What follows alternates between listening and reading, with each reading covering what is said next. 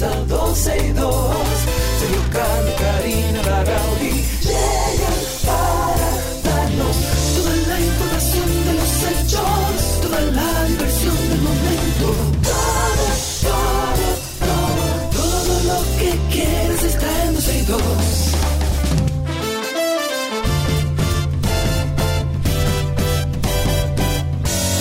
El reloj ya ha marcado las 12, ya comienza 12 y 2. Sergio Carlos y Karina Larrauri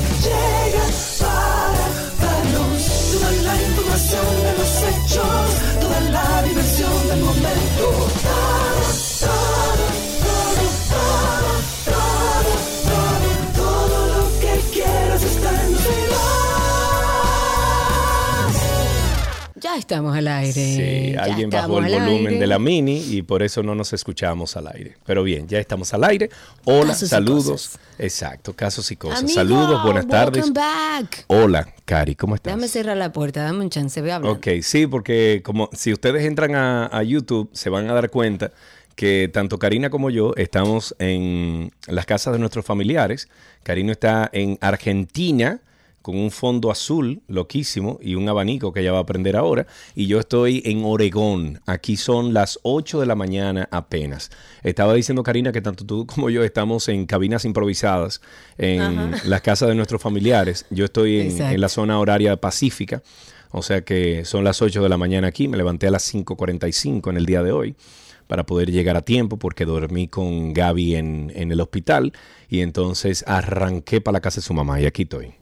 Y tú Aquí estás estamos. en la casa de tu Una suegro, hora ¿no? más tarde, en la casa de mis suegros, una hora más tarde. Aquí es la una y seis minutos, con mi teacher, por supuesto, de Argentina, esperando el día de mañana a ver qué sucede. Exacto. Tú sabes que se Mientras oye tanto, el abanico, amigo, ¿verdad? que- Ah, sí, porque lo puse muy fuerte. Sí, exacto, ok, vamos.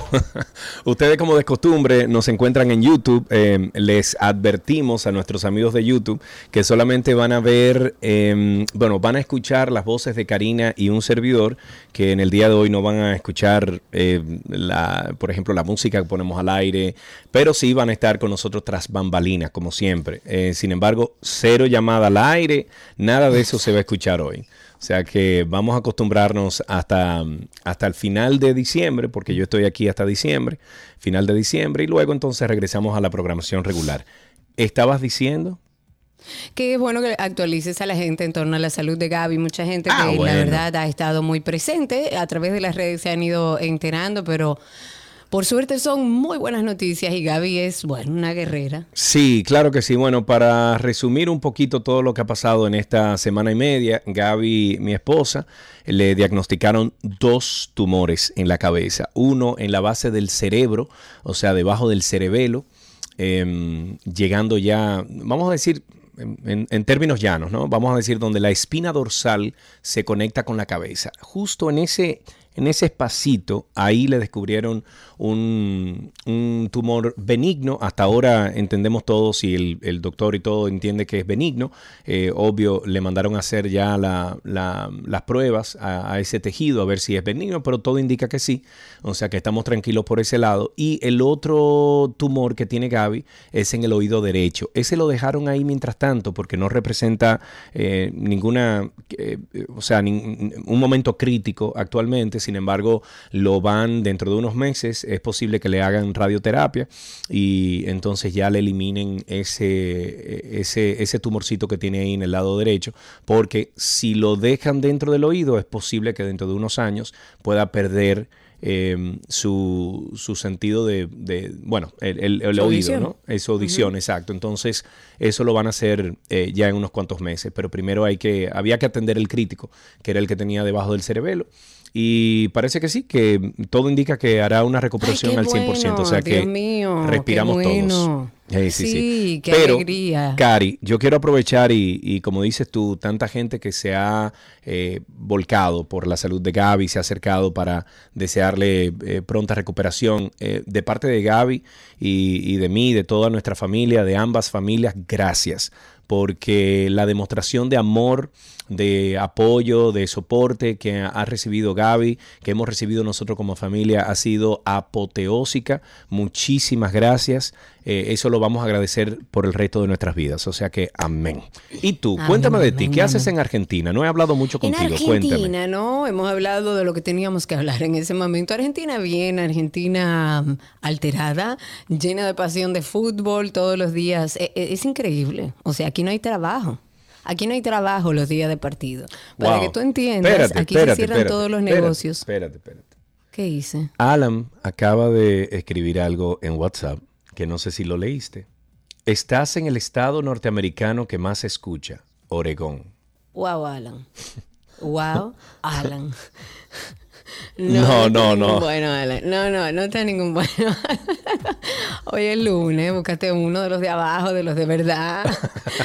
¿Qué ibas a decir? Argentina, cuéntame. Argentina vi, a Mati que fue con su papá a vivir la experiencia de, de, de felicidad de Argentina. Señores, para que ustedes entiendan, en Argentina primero no hay trabajo. O sea, usted va y le dice, mire, yo quiero que usted me lleve eso qué sé yo, por ejemplo, mañana que hay partido, mañana martes 10, no. O sea, están cerrados. Aquí nadie trabaja, todos los negocios se cierran, el país se paraliza. Yo, de hecho, te grabé un video, serio, que te lo iba a mandar. Que yo, eh, el viernes que había partido, estuve al aire aquí en casa de mi suegra, pero ellos estaban viendo el partido en casa de, mi cuñado. Y yo de aquí me tuve que trasladar de aquí a casa de mi cuñado después del programa y la calle parecía como una ciudad como abandonada. Sí. Donde no había nadie. En Argentina. Ni un carro, ni un ser humano. Claro, porque estaba todo el mundo adentro del partido, adentro de su casa viendo el partido. Ah, ya. Aquí de verdad se paraliza todo. Y Mati y todos fuimos a celebrar con la hinchada de verdad, la mejor hinchada del mundo, Argentina, y fuimos a la calle y la verdad es que, bueno, hasta la casi la una de la mañana estuvimos ahí cantando, brincando, mojándonos debajo de la lluvia, porque, bueno, justamente a eso vinimos, a vivir la pasión del fútbol en el lugar donde viven los hinchas y los apasionados más grandes del mundo alrededor del fútbol. Muy bien, bueno saberlo. Bueno, pues vamos al Wititio Watatao. Tenemos unas cuantas. Wititio Watatao. ¿Te pusiste al día, amigo? Porque hay muchas cosas. Bueno, yo he estado muy, muy separado de todo. Anoche estuve como ojeando algunas eh, informaciones, pero vamos arriba. El presidente de la República, eh, Luis Abinader, pidió el día de ayer a la comunidad internacional que intervenga en Haití sin demora para detener la violencia de las pandillas. En lugar de hacer discursos sobre ayudar a la nación caribeña afectada, el mandatario dijo que si la comunidad internacional está realmente preocupada por la situación de Haití, debe ayudar y deben de ser más responsables. Y cito, hay que ayudar a pacificar Haití no con discursos de que vamos a ayudar, sino con acciones reales. Los propios haitianos no pueden. Quien pidió una fuerza fue el primer ministro haitiano. Si lo pide es porque lo necesita me encanta ver al presidente de la República abogando por Haití desde esta, o sea, desde esta perspectiva.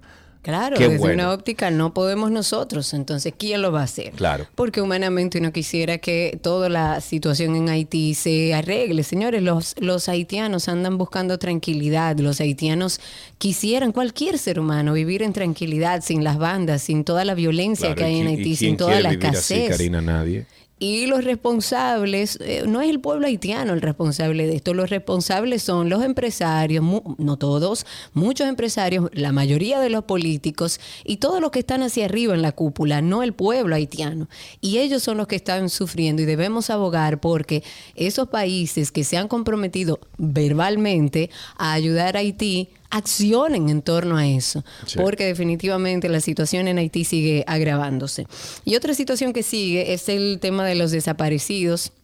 Familiares de unas 25 personas que aún se encuentran desaparecidas iniciaron en la tarde del pasado sábado ahí en la intersección de la Winston Churchill con 27 de febrero ellos iniciaron esta marcha hacia el Congreso Nacional, están demandando que las autoridades pongan más atención, que den respuestas ante estos casos. Eh, ahí había carteles de todo tipo, eh, había uno que decía, ¿quién, ¿quién te buscará si desapareces? Y otro que decía, hoy los míos ya no están. u otro que decía, nuestros seres son irreemplazables. Los familiares y amigos de los desaparecidos eh, marcharon. Las familias piden a las autoridades que asignen fiscales a los casos de las decenas de, de familias y de personas que se encuentran desaparecidas desde hace más, bueno, meses, incluso años. Hay personas que todavía Incluso tienen años desaparecidos sin que el Estado le dé ninguna información en torno a sus familiares. Pero no solamente eso, sino que no se ve el trabajo, a lo mejor se está haciendo desde atrás, es bueno comunicarlo a la sociedad, qué se está haciendo para fortalecer esa parte de la policía donde no hayan dos personas buscando decenas de personas desaparecidas. Así es. Entonces hay que hablar sobre la reestructuración de eso. Y justo con ese tema escuchamos a una madre eh, conversar y hablar sobre esto y quisimos traerlo. Vamos a escuchar. A Jenny Berenice, a la, a la vicepresidenta, a la presidenta del Senado a todas las autoridades que tengan que ver con la justicia, que por favor se hagan eco de nosotros los pobres, porque si hubiera sido un hijo de un coronel o de un general o de un buen hombre, pero como son los hijos de los pobres no aparecen, los hijos de los pobres se desaparecen y no vuelven a aparecer, ya yo no tengo lágrimas, yo me estoy muriendo, es mi único hijo que tengo. Yo tuve ocho embarazos y el único hijo que pude conservar fue ese. Y la justicia no quiere hacer nada, me tienen con un bobo, un relajo. Ya yo estoy cansado, yo tengo ese tiempo que tiene mi hijo desaparecido, tengo yo aquí robando en la capital. Y yo soy de la mata de Farfán, pasando trabajo y nunca me dan una respuesta. El, el fiscal cuando yo fui ahora, la última vez que fui, lo último que me dio fue, nosotros hemos hecho todo y no hemos dado con nada. Un desaparecido más. Digo, claro, porque es un hijo de un pobre, no un hijo suyo. Si ser un hijo suyo, no fueron desaparecidos más. Ya yo estoy desesperada. No aguanto más, le pido al presidente, por favor, que me ayude, que yo me estoy muriendo. Una madre que tenga un único hijo se le desaparezcan. Yo no sé qué está pasando con mi hijo. Yo no sé qué está pasando con mi hijo. Por favor, que me ayude. La verdad, eh, es una tristeza escuchar a, esta madre la desesperación. Y la verdad es que yo creo que desde el Estado hay una deuda. No solamente la desesperación, Cari tanta verdad que está diciendo esa mujer. Porque es eh, así. Yo creo que en este caso hay de todo un poco. Hay familias de clase media donde tienen familiares desaparecidos, hay familiares eh, de escasos recursos que tienen también un familiar desaparecido, pero yo creo que en general es igual para todos. ¿En qué sentido? La angustia, la tristeza, lo que tienen que vivir en medio de, la desaparición de un familiar sin que se sepa qué es lo que está haciendo el Estado, de qué manera se están organizando, porque... Sí, la realidad es que esto es algo que ahora, eh, digamos que en la cantidad que está sucediendo, es nuevo. Pero si ya sabemos que hay una debilidad en ese sentido, ¿por qué no, no estamos trabajando en generar protocolos? ¿Por qué no tomamos ese proyecto que presentó eh, Jorge Villegas eh, sobre la alerta ámbar, que hablamos con él y él dijo, bueno, eso lo que hay que hacer es ampliarlo. Inicialmente él lo había propuesto para personas con temas de salud mental, sin embargo, o problemas de desarrollo. Sin embargo, él había hablado con nosotros que eso lo que había que hacer era readecuarlo para ponerlo como una alerta Amber para todos los casos de desapariciones y que se empiecen a generar por lo menos protocolos para que los familiares sepan que no es que hay dos fiscales y dos policías atrás de 50 personas buscándolas sin ningún tipo de ni, de ni a nivel técnico ni de recursos ni nada, no tienen nada para salir a buscar a los desaparecidos. Entonces llama a desesperación a esta eh, a estos familiares. Es lógico escucharlos vivir con angustia lo que están viviendo porque no tienen respuesta del Estado. Entonces la pregunta sería, ¿qué está haciendo el gobierno dominicano para establecer protocolos de búsqueda en vista de que en nuestro país esto está sucediendo más de lo normal? Así es. Em, Ahí escuché, déjame ver quién era, había hecho un comentario en YouTube, eh, se me perdió el comentario, pero bueno, en otra noticia, la Policía Nacional informó en el día de ayer que con la ampliación o aplicación del denominado sistema de, depuración ciudadana e identificación biométrica, se ha realizado ya un total de 1.165.195 consultas, lo que le ha permitido apresar a 843 personas prófugas o en rebeldía en cuatro meses. En este comunicado, la entidad dijo que gracias a este dispositivo fueron identificados solo en noviembre 116 ciudadanos eh, requeridos por la justicia que habían sido notificados por el Ministerio Público. La plataforma ha alertado sobre 2.791 vehículos robados y según informaciones oficiales del sistema de control iniciado en junio pasado, ha sido ya instalado en 2.087 celulares que utilizan los agentes policiales y se espera que en el primer trimestre del 2023 esté en operación en 6.000 dispositivos móviles en toda la geografía nacional.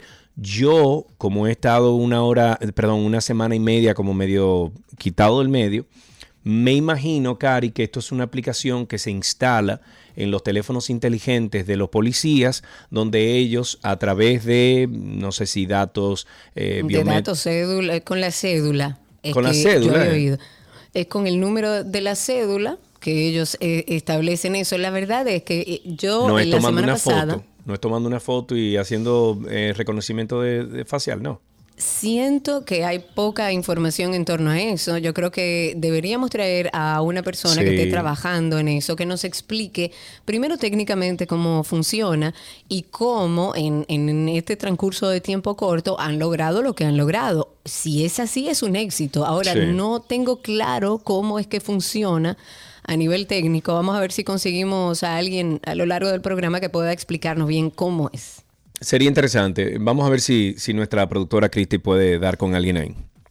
Y en otro tema, el Poder Ejecutivo ha sometido al Congreso Nacional el proyecto de ley que le autoriza, a través del Ministerio de Hacienda, a emitir y colocar valores de deuda pública por hasta un monto de 363.257 millones de pesos o lo que sería su equivalente en moneda extranjera. Esto fue una iniciativa, se sometió el pasado 8 de diciembre por el presidente Luis Abinader al presidente del Senado Eduardo Estrella. Con la autorización por parte del Poder Legislativo, lo que trata de buscar el gobierno es de completar el financiamiento requerido para poder sustentar el presupuesto general de Estado del año que viene, que hablábamos la semana pasada sobre él. El proyecto de ley lo que establece es las características financieras y todo lo que tiene que ver con, régimen, eh, con el régimen tributario y de registro para los valores de mercado local y los del mercado internacional. En otra noticia, el Ministerio de Educación de esta República Dominicana informó tengan ustedes eh, presente esto, informó que este lunes inician las entrevistas para regularizar el estatus de los docentes que trabajan como técnicos interinos en las 18 direcciones regionales y distritos del ministerio. El viceministro de Acreditación y Certificación Docente eh, dijo que la primera fase del proceso de regularización culminó este domingo de forma exitosa con la inscripción de 4.087 docentes que han subido toda la documentación documentación requerida a la plataforma destinada para tales fines. El viceministro dijo que dicha plataforma registra 4.216 profesores, lo que evidencia que 129 de ellos lo han logrado, eh, no han logrado subir toda la documentación y los restantes 184 no han iniciado el proceso. Entre otras cosas también, y antes de, de hablar sobre un tema interesante que tiene que ver con salud, el ministro de Industria y Comercio ha dicho en el día de ayer que el país va a suspender temporalmente la exportación de harina. Esto para garantizar las, bueno, la soberanía alimentaria de los dominicanos y evitar un desabastecimiento o una inestabilidad en los precios de este producto. De acuerdo con la nota de prensa que anda circulando, según un monitoreo que realizó el MICM, las exportaciones de harina se han incrementado en un 70%, eso solamente entre enero y octubre del 2022 en comparación con el mismo periodo del año 2021. Y aunque existe capacidad instalada para cubrir eh, las necesidades del mercado local y las empresas además garantizan el consumo doméstico de harina, pues el gobierno ha decidido establecer una restricción de carácter transitorio a la exportación de este producto de producción nacional independiente del mercado eh, de exportación.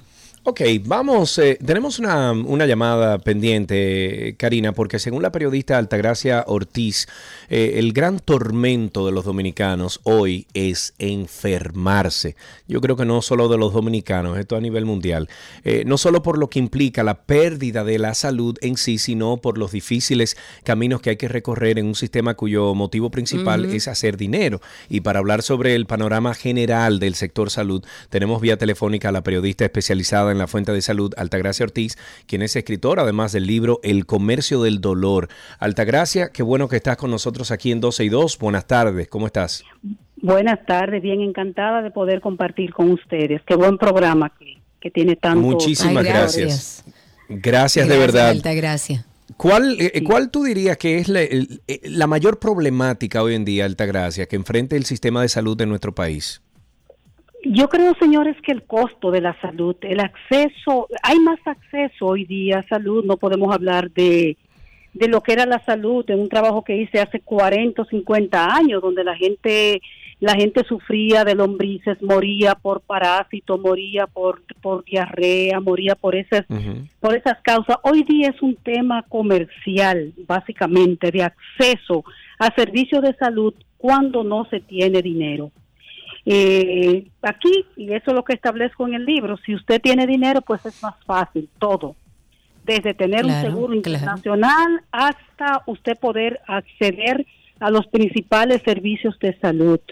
Hay que decir que con el sistema, con la ley 8701 de seguridad social, prácticamente 10 millones de dominicanos tienen acceso y tienen más bien un seguro, un carnet pero la cosa se pone fuerte cuando usted lo tienen que ingresar, cuando usted le tienen que hacer una tomografía, cuando usted tiene que comprar un medicamento de alto costo.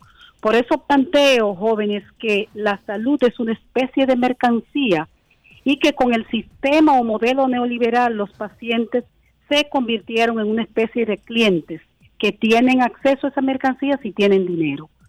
Eh, no es una no es una acusación, hay mucha gente guapita, no es una acusación a los médicos. Aquí en la República Dominicana hay verdaderos eh, filántropos en medicina, pero aquí hay un comercio del dolor importante también. Sí, estoy, estoy completamente de acuerdo. Y, y, para irnos al momento presente, a la situación que está viviendo nuestro país en torno al tema ARS, a los médicos que se desafilian ahora permanentemente eh, de las diferentes ARS, ¿cómo ves tú eh, eh, la situación actual de la salud en torno a esta situación que se está dando? En una crisis permanente, porque no es no es un tema nuevo la situación de los médicos. Lo que pasa es que estalla porque los médicos asumen un rol en este momento. Hace cinco o seis meses que ellos están en eso. Lo que pasa es que nadie les hacía caso. Ahora comenzaron a tomar eh, decisiones mucho más fuertes y se pone sobre el tapete. Pero en realidad hace cinco o seis meses que ellos están con el tema y, y haciendo paros escalonados y desafiliando deben tener alrededor de dos meses. ¿Qué pienso? Que la salud está en estado crítico. El libro anterior que se puso en circulación en el año 2015 hablaba de un sistema de salud en cuidados intensivos. Eh, en este momento ellos se están desafiliando. Yo creo que, el, que es momento de que el Estado dominicano, que el gobierno dominicano le corresponde a este gobierno ahora, asuma, tome el toro por los cuernos. Si hay que sentarse a conversar, pero conversar sobre bases eh, digamos, honesta. ¿Qué vamos a hacer? ¿Qué es lo que ustedes plantean, médicos? Pero la salud, señores, va más allá de los médicos. La salud nos corresponde a todos. Y debería estar la sociedad dominicana también empoderada sobre este tema. ¿Qué pasa generalmente con el tema de salud? Que la gente la valora cuando la pierde. Cuando la gente no tiene salud, entonces dice, caramba, pero no me cubre. Y la gente le tira la cuava a las ARS le tira la, la por lo general las ARS, pero hay un sistema. ¿Qué, ¿Qué fue lo que se aprobó aquí? Aquí no hay seguridad social en el país, aquí hay un plan básico de salud, no un sistema de seguridad social que es distinto. Ok, y, y, si nos vamos, por ejemplo, a Altagracia, al, a, a, la atención primaria, ¿qué, ¿cómo estamos en atención primaria hoy en día aquí en nuestro país? Ustedes saben que atención primaria se aprobó hace más de 50 años en Alma Ata una ciudad de, de, Alma Ata, ¿verdad? Pero la República Dominicana nunca ha podido. Aquí se hicieron intentos en, los en el gobierno de don Antonio Guzmán con el ministro Amiro Pérez Mera, después el doctor José Rodríguez Soldevila en el año eh, 78 y después 2000 un poquito se intentó y ahí se crearon los las clínicas eh, de atención las los centros de atención primaria en las partes rural las clínicas rurales específicamente. Pero no tenemos atención primaria un sistema de atención primaria y primer nivel de atención robusto porque no ha habido suficiente voluntad política en la República Dominicana. Ustedes saben que está demostrado por estudios que se han hecho hasta internacionales que hasta el 70 y el 80% de los problemas de salud se resuelven en el primer nivel de atención. Pero aquí no ha habido voluntad política para resolverle y todavía ustedes ven que un niño con una simple gripe es llevado a un hospital de tercer nivel. Sí, sí. Cuando pudiera resolverse, claro, en unidades de atención primaria, en centro de atención primaria no es en, en, huecos vacíos, sin una... Tú sabes que ahora, ahora que tú dices eso, Alta Gracia, aquí en los Estados Unidos, eh, ya en los últimos años, se ha instaurado, eh, no sé si tú sabes lo que es un urgent care, que es como un cuidado urgente, pero no es un hospital, no es una clínica, es un centro donde solamente tratan perdón, ese, ese tipo de, de, queja, o sea, ese tipo de, de aquejo de la persona, de una gripecita mala, de, tú sabes, de, una cortadura, que uno no tiene que ir directamente a una clínica, a un hospital, sino que se dirige a unos centros de esto que están regados en donde quiera, porque lo han metido hasta en lugares residenciales, y creo que eso ha ayudado mucho a la salud en, en, este país. No sé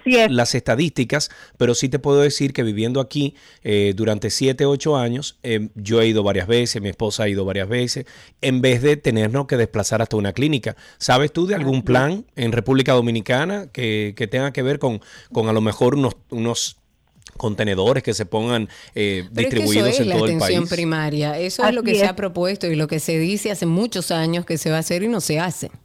Yo quiero que ustedes me dejen aprovechar el momento que me habla Sergio Carlos sobre Estados Unidos para desear la pronta recuperación de su esposa, que le hemos estado Gracias. Ay, gracias. Gracias, alta gracias, de todo corazón.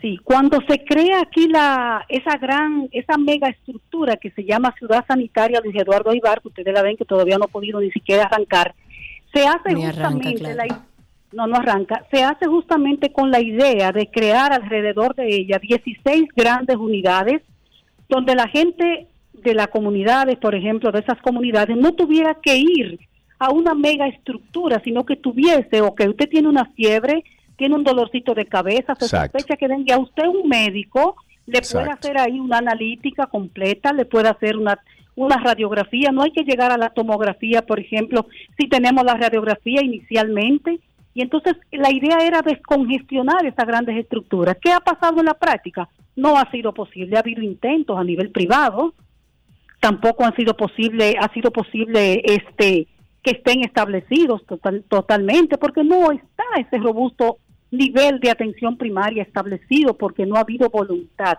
ni de la parte privada ni de la parte pública todavía. Entonces yo creo que los dominicanos, señores, tenemos que hacer un gran acuerdo. Aquí tenemos poner, que ponernos de acuerdo para que pueda funcionar un sistema de salud realmente, porque no podemos... Sí, pero si la voluntad no viene, Altagracia, si la voluntad no viene desde el Estado, cualquiera que sea el gobierno, no importa el partido, o sea, el Estado dominicano, esto no, esto no va a avanzar. No va a avanzar porque se necesita alguien que dirija, no es, no es espontáneo y que... Ahora también otra cosa, Sergio, es que el pueblo también tiene que organizarse. Aquí la gente le deja la salud. No es, no es que, que luche ya veneno, yo soy parte de eso. Entonces la gente tiene que a través de, claro, a través de las organizaciones sociales eh, exigir más que la gente no sienta el valor de la salud solo cuando se enferma. Es más, mira, Altagracia, yo te voy a decir algo que, mira, yo te voy a decir algo que es primario, primario, ¿ok? Aquí en República Dominicana, la mayoría de nosotros, la mayoría de los dominicanos, consumimos agua purificada.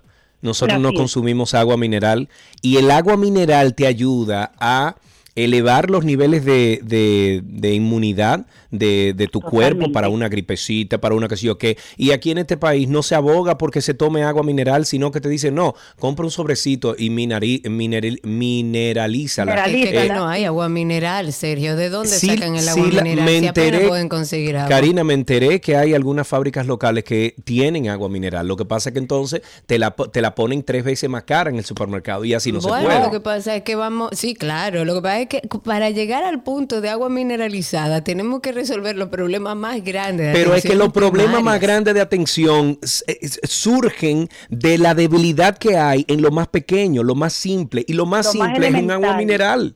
Sí. Bueno, pero es tan, es tan elemental eso que si tú le das un poco de agua mineral a alguien te dirá, no, este, que sabe muy mala. Porque falta Eh, bueno. Claro, no están Bueno. acostumbrados. Imagínate Claro, Altagracia, agua. no, no quiero dejarte ir sin preguntarte, porque yo creo que toda la sociedad dominicana lo que está pendiente es, ¿habrá solución para el tema médico con las ARS, que el ciudadano está en el medio de este conflicto? Según tu experiencia, ¿cómo va a terminar esto? La verdad que no lo sé porque no veo voluntad de que se resuelva el tema. Eh, para enero de este año que, está por entrar, del 2023, ya los médicos tienen planeado su tienen orquestado su plan de lucha y no he visto que se hayan sentado los actores principales.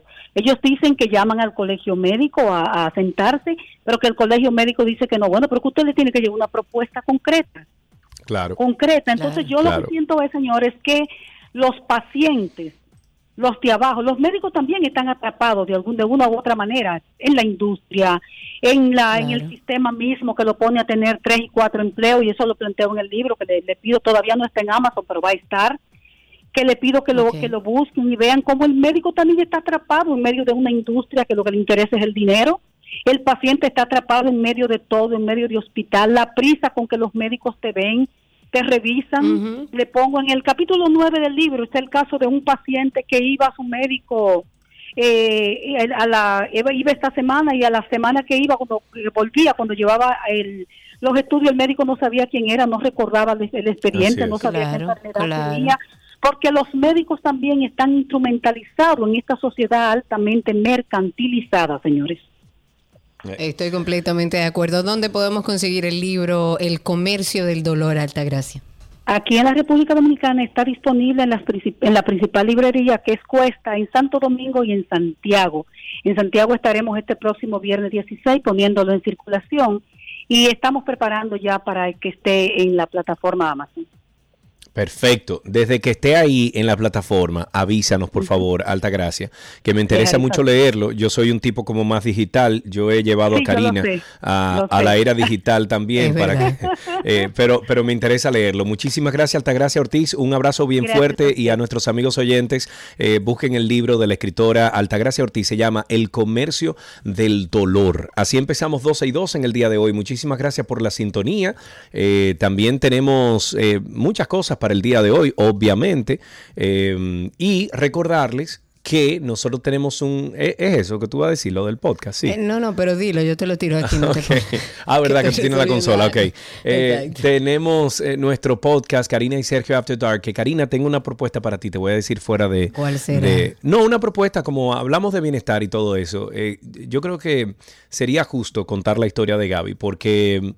eh, tanto en República Dominicana como en Atlanta, nosotros estamos en Oregón, pero tanto en República Dominicana como en Atlanta, fallaron en diagnosticar algo tan sencillo con, con unos... Bueno, eh, no tan sencillo, pero que espérate. pudiera ser fácil de reconocer. de eso te, iba, eso te iba a decir. Algo tan sencillo como reconocer que el vómito, la fatiga, la depresión, eh, la, mm, eh, el dolor de cabeza constante que tenía Gaby por más de un mes, eh, era eso, podría ser eso. Y, y tanto en. República Dominicana, eh, Gaby vio tres, cuatro médicos y en Atlanta vio a dos médicos. Ninguno supo decirle, ven acá, vamos a hacerte una resonancia magnética. Entonces creo que como nosotros tenemos After Dark y es un eh, podcast para hablar sobre bienestar, esto sería una buena oportunidad para contar de, de- primera boca, de primera mano, eh, los efectos eh, o, más, o más bien los, síntomas de algo tan peligroso como un tumor cerebral.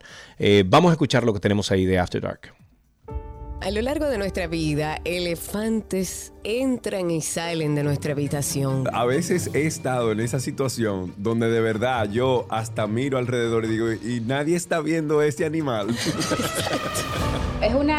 Representación, un tema un poco espinoso, un problema, un conflicto que todos conocen, pero que nadie se atreve a hablar de ello. Prefieren mejor callar y fingen que no existe. Es posible ignorar un elefante dentro de una habitación. Nosotros también como que nos hicimos esa pregunta. Una de las claves que pueden servir es pasar de ignorar a reconocer y aceptar que ahí hay un problema. Porque indiscutiblemente, aunque usted crea que si usted lo guarda ahí no va a pasar nada, eso le va a salir y va a tener repercusiones.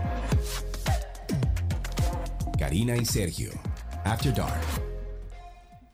Y es importante este tema del elefante blanco. Hay muchísimos episodios, más de, más de 70, que nosotros le recomendamos que antes de finalizar el año vaya documentándose. ¿Por qué? Porque a veces tenemos una situación que vamos arrastrando año tras año y sabemos que ahí está el problema y lo vemos, el elefante inmenso que tenemos frente a nuestros ojos y no accionamos para, para sanar, para buscar soluciones, para buscar ayuda profesional.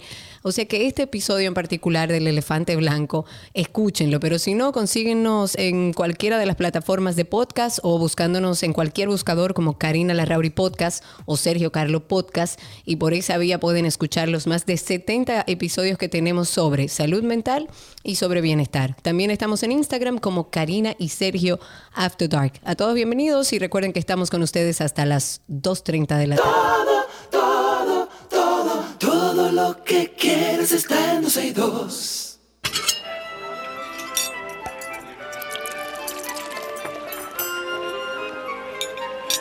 Hola la me oui, je mange, comida de Gabriela Paz, que c'est bon ici, me, Me oui. oui. Me oui, Hola, feliz Gali. lunes. Feliz ¿Cómo lunes. van? ¿Cómo estamos? ¿Cómo estamos? ¿Cómo Muy estamos? bien. Y más de saber tantas buenas noticias. Buenas noticias. señor. Todo el tiempo. Cuéntanos, Gaby. Vamos a ¿Qué iniciar vamos una a semana. cocinar hoy? Espérate, espérate, Gaby. Búscate un vasito de agua y toma. Un vasito de Exacto. agua. Ella se ahogó. Bueno, vamos a iniciar una semana ya. mientras bebe agua, una semana de recetas para preparar postres, señores. Cabe decir, yo quiero ver cuáles son los postres que va a hacer Gaby, porque si no voy a hacer la misma historia de tu cumpleaños. No, no, no, no, no. Pero, Deja esa parte. ok, vamos a hacer una semana completa de postres. Si ustedes tienen alguno que quieran compartir, recuerden que pueden hacerlo a través de nuestra página 12y2.com o en nuestras redes sociales como arroba 12 y 2. ¿Con qué postre vamos a arrancar, Gaby? La idea es hacer postre que, que podamos. Perdón. No va a poder hoy, ¿no? Ella no va a poder. No, no, yo sí puedo. Que podamos hacer para las fiestas y que sean fáciles. Entonces, hoy vamos a hacer unas bolitas o bombones de leche condensada.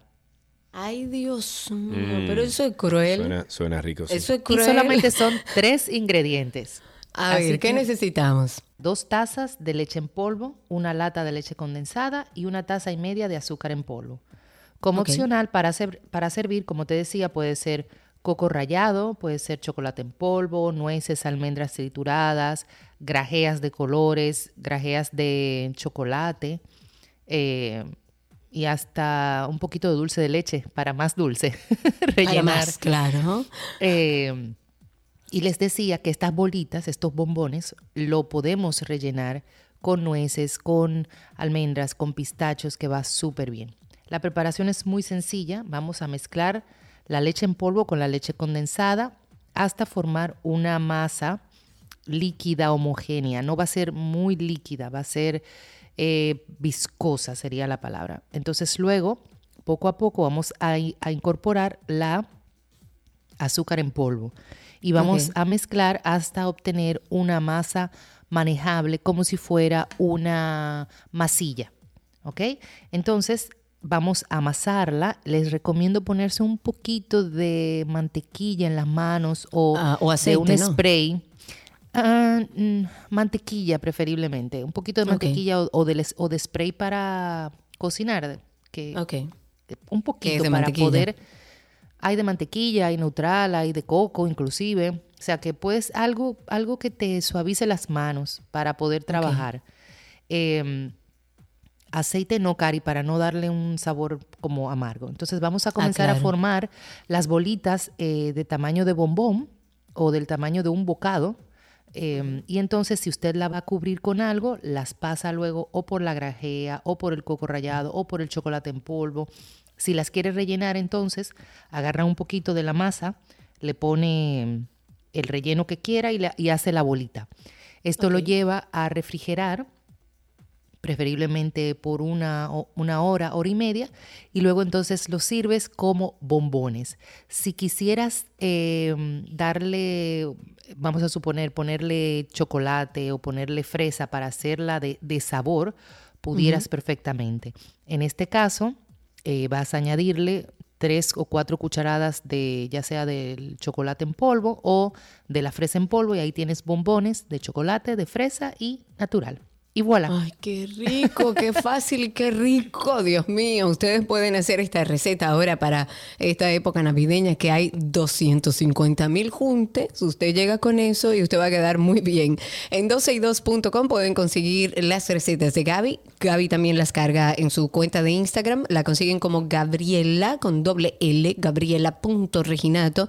Y si usted todavía está buscando regalos para Navidad, recuerden los potes mágicos. Gaby, vamos a recordar dónde los venden y dónde pueden comunicarse contigo si quieren que sea vía delivery. La mejor forma de hacer es entrar a Voilà RD. Ahí van a encontrar toda la información de los diferentes lugares donde estamos y también la forma de cómo pedirlo a nivel nacional. Ah, hagan sus pedidos con tiempo para que no nos pase un, un- Por favor. un, congestionamiento. Eh, pero por esa vía entren a Instagram a Voilà RD. Perfectísimo, Gaby. Muchísimas gracias. Siempre un placer escucharte. Estaremos pendientes de ti también. Un abrazo. Un besote. Hasta mañana. Te queremos. Hasta Igual. mañana y hasta aquí nuestra receta del día con Gabriela Reginato.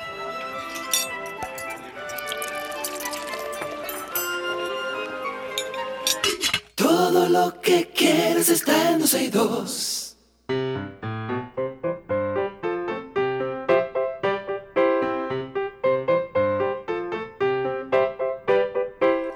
Estamos en qué aprendiste en el día de hoy, pero a mí se me olvidó preguntarte algo. ¿Qué será? ¿Qué te dijeron a ti cuando tú fuiste a buscar la visa? No, me la dieron con Eh, cara de. No te dijeron nada, no te dijeron de que, No. che, eh, boluda, eh, eh, no, no sabemos qué pasó, nada. No, como yo fui con mi cara de moped la última vez, eh, cuando fui a buscarla, ellos me recibieron con la misma cara de moped, pero me la dieron. Ah, Entonces, ¿qué pasa? Me la dieron hasta febrero, pero yo tengo que regresar en marzo. Entonces, yo tengo que ir otra vez. Exacto. Que viva Señores. Argentina, amo este país. Sí, sí, sí. Muy bien. Eh, estamos Sí, en sí. qué aprendiste en el día de hoy y tenemos ya en la línea, déjame Eduardo. ver. Eduardo, ¿cómo estás, Eduardo? Cuéntanos. Eduardo, ¿estás ahí? Sí, Hola, Eduardo, ¿cómo estás? ¿Todo bien? sí, Muy bien. ¿Qué edad tú tienes, Eduardo? siete. Siete años. ¿Y, y fuiste al colegio esta mañana o cuándo sales de vacaciones?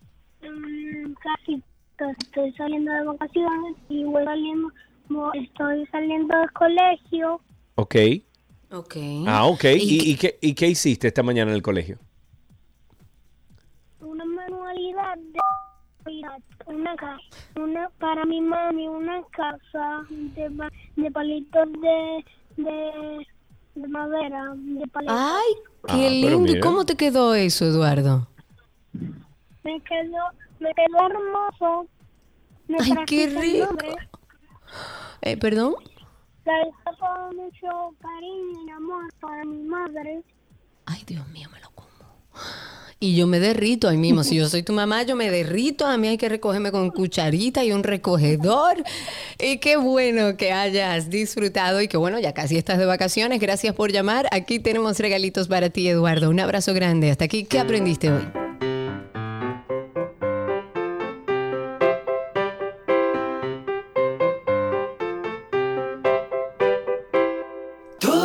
Lo que quieres está en 12 y 2.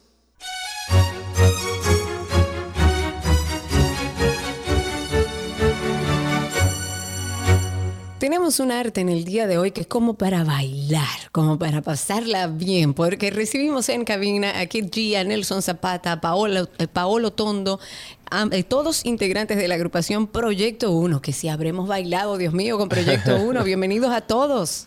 Gracias, muchas gracias. Gracias. Qué bueno tenerlos aquí, chicos. Gracias. Esto es un buen regalo de Navidad, creo que para Karina, para mí y todos los oyentes. Eh, bueno, eh, eh, de ustedes, señores, el género que ustedes hacen eh, es el referente de toda una generación. Yo Sí, recuerdo señor. cuando, cuando empezó Proyecto 1, uno decía, wow, esto es nuevo, esto es diferente. Eh, lo cada vez que uno escuchaba cualquiera de sus canciones se ponía a bailar. Eh, Sí, ¿Cómo se sienten con el apoyo que reciben? Hasta el día de hoy de- del tipo de música que hacen ustedes. Eh, bueno, Sergio, eh, placer saludarte por acá, al igual que a ti, Cari. Este, mucho tiempo escuchándolos y, y siendo admirador de ustedes. Eh, Gracias, Ay, igual. gracias, qué lindo. Sí, sí, muy, eh, que he seguido su, su trayectoria por mucho tiempo y por eso eh, me siento muy contento de que seamos parte de esos invitados eh, hoy, compartieron con ustedes. Para nosotros es un Gracias. placer inmenso. Gracias. Ustedes han perdurado durante años, generaciones distintas. ¿Cómo es que se logra eso? Wow, mira, con mucha fe, mucha paciencia, con mucha perseverancia, uno debe de entender que, que así como vienen los momentos que son bien altos, hay otros que de repente son un poco más bajitos, pero todos son parte del aprendizaje. Y mientras tenga uno eso claro, creo que es una clave muy importante para la permanencia de, la agrupación en tantos años. Yo Qué sí bueno. he bailado con ustedes. Ustedes me han dado cosas bueno. buenas a mí. Es que yo, yo creo que, señores, hasta 15 años bailé yo con canciones de Proyecto 1. Con, se- eh, o sea, fue, como decía Sergio al inicio, toda una eh, generación que bailó su música y que ahora, bueno, lo tenemos aquí en República Dominicana para recordar esa época, para bailar con ustedes. ¿Qué debería esperar la gente con este concierto de Rewind? Eh, bueno, pues vamos a escuchar muy buena música por mucha parte de todos los, los que vamos a, a complementar ese, ese rompecabezas de esa noche tan maravillosa que será Dios mediante el 14 de diciembre en el Teatro La Fiesta. Pues mira, va a estar eh, CNC Music Factory, no sé si se acuerdan de ellos, Sí, que, que Sí, son claro. una parte emblemática de la música dance. eh, Ya eh, tú sabes. Sí, exacto. En, en- en Nueva York me acuerdo cuando empezamos lo de proyecto, ellos iban subiendo también. Y hay incluso hay una anécdota muy, muy bonita que no la he contado. eh, la voy ahora, Sí. esta la, va a ser la, como Por la favor. primicia. Ah, Fíjate, cua- eh, parte del equipo de Proyecto 1 en la producción, aquí Nelson Zapata presente, y estaba también Pavel de Jesús. Eh, Pavel empieza a trabajar en los estudios Quad en Nueva York, unos estudios muy famosos. En esos estudios estaba trabajando Freedom Williams, que es eh, vocalista de CNC Music Factory también, Sí, ¿verdad? claro. Eh, cuando Freedom Williams ya eh, graba para CNC Music Factory, el trabajo de él como, como asistente de, de sonido queda vacante. Entonces le dice a Pavel, que, que trabaja con nosotros, Pavel, mira, yo me voy a cantar con CNC Music Factory, pero aquí necesitan una persona y te refería a ti para que trabajaras. Entonces Pavel empieza a trabajar entonces ahí Wow. en Quad y ahí es que dice, eh, Nelson, mira, eh, estaba un, un productor muy, muy popular llamado David Morales, que es una, una persona emblemática en la música house. Cuando David Morales salía en las noches a tocar, quedaba el estudio vacío y Pavel decía, mira, ahora hay chance, vamos a meternos en el estudio, vamos a aprovechar y, y- y podemos grabar a, a 48 canales, a lo que sea, y, y lo grabamos bien profesional y era muy gracioso. Incluso una noche que terminamos de grabar, fuimos al debut de CNC Music Factory. Que, y, fu- y- y lo fuimos a ver cantando a ellos. Eso fue muy- una, una anécdota muy bonita también. Sí, Eh, tú sabes que me, me- me da curiosidad y esto va de la mano de la primera pregunta que, eh, perdón, que no te dejamos contestar, pero, eh, o no le dejamos contestar a ustedes, pero me encantaría saber de cada uno de ustedes si entienden que ustedes fueron de los que abrieron la puerta al tipo de música que hoy en día está, eh, es popular, ¿no? Popular es la en- más popular. Sí, eh, en popular en todos los países, la urbana, eh, bueno, y, y un sinnúmero de cosas. ¿Ustedes La creen que exacto? ¿Ustedes creen que fueron los que abrieron esa puerta? Eh, la verdad que fuimos de los de los responsables de eso, diría yo. Sí, sí, porque Sí. empezamos, aunque claro, ya se había hecho rap con merengue. sin, sin humildad, que Sí. fue así.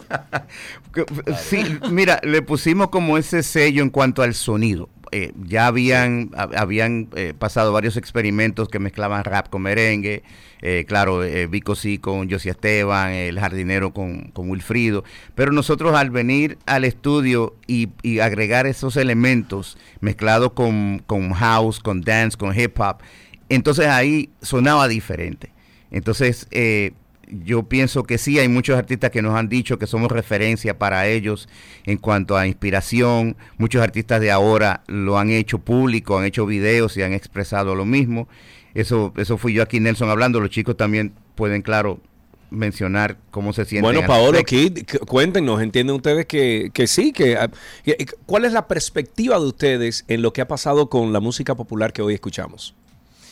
Bueno, eh, por acá Paolo, saludos a todos, gracias por la invitación. Bienvenido, Paolo. Gracias. Nos, bueno, Kiji y yo somos la nueva generación de Proyecto 1, ya tenemos 13 años formando parte de Proyecto 1. Eh, es una bendición. Nueva generación, oigan bien.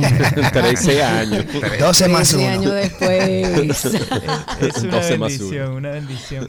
Pero sí, yo creo que Nelson como fundador hizo un trabajo maravilloso que, que fue influyente en, mu- en muchos de los artistas de incluso de hoy en día. Eh, como ya, ya he mencionado anteriormente, que vienen grupos como Sandy Papo, Ilegales, eh, después Sí. que sale Proyecto 1.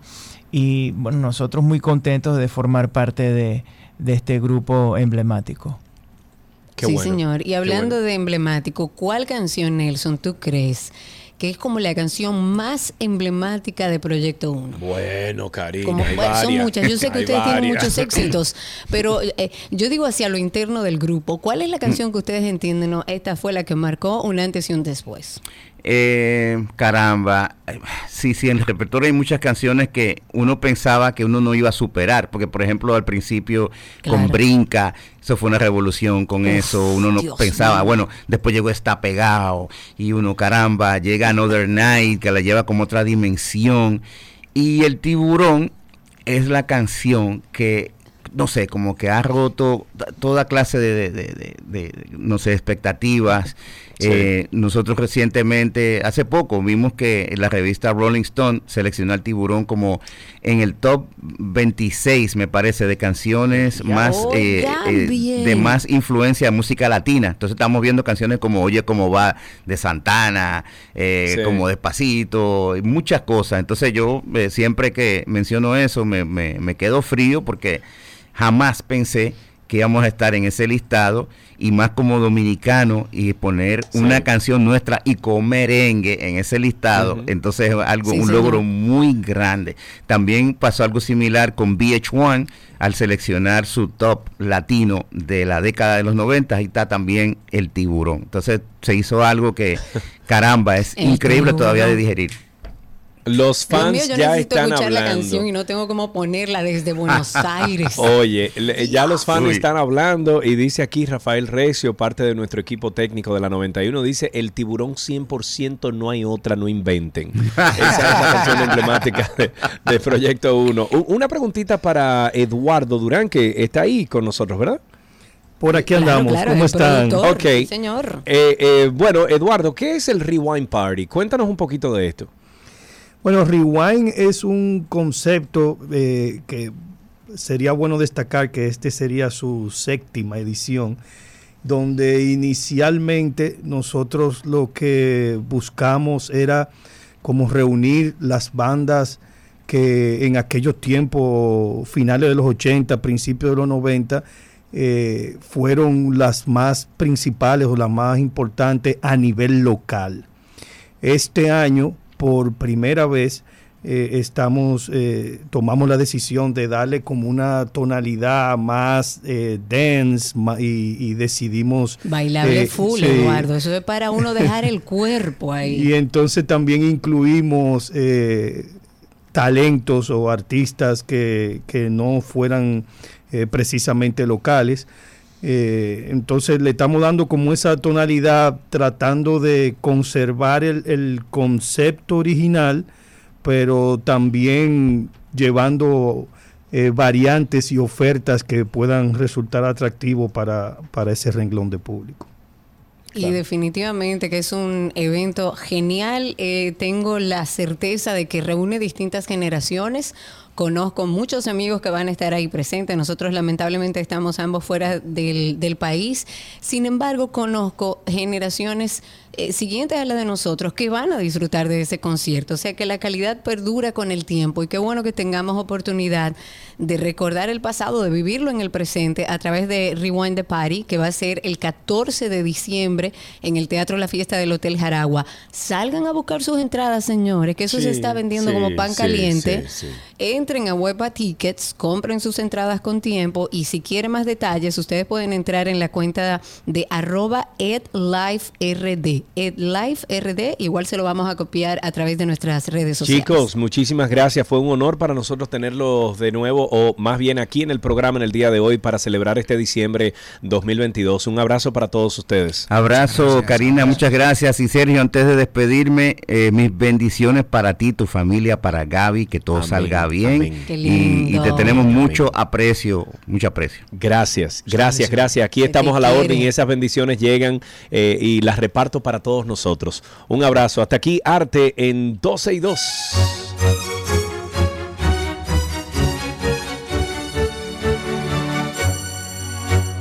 Todo lo que quieres está en 12 y 2.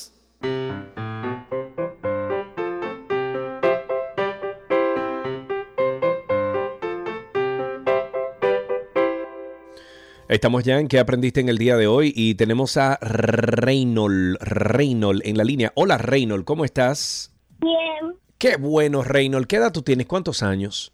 cinco, Eh, Reynold, ¿te puedo hacer una pregunta personal? Ay, Dios mío. ¿Tú entiendes que el sol sale para todos? sí. Ah, ok, Claro, muy bien, ya. muy bien, esa es la respuesta adecuada. Cuéntanos qué aprendiste hoy en el colegio. Reynold, Trabajo, ¿qué, qué, qué aprendiste sobre el trabajo? ¿En qué trabajaste? Cuéntanos un poquito. mate, mate, ma- matemática, ¿Aló? Matemáticas, ok. ¿Y esa es tu mate... Ajá. Reynold, dime una cosa. ¿Y cuál es la materia, cuál es la materia que más te gusta? Eh, trabajar, Trabajar. Tú vas a ser un muchacho muy trabajador. Eso es lo importante. Y aquí tenemos regalitos para ti. Gracias por llamar, madre. Ya usted sabe que a ese niño le gusta trabajar. Trabajar. Póngalo a trabajar. Y hasta aquí, ¿qué aprendiste hoy?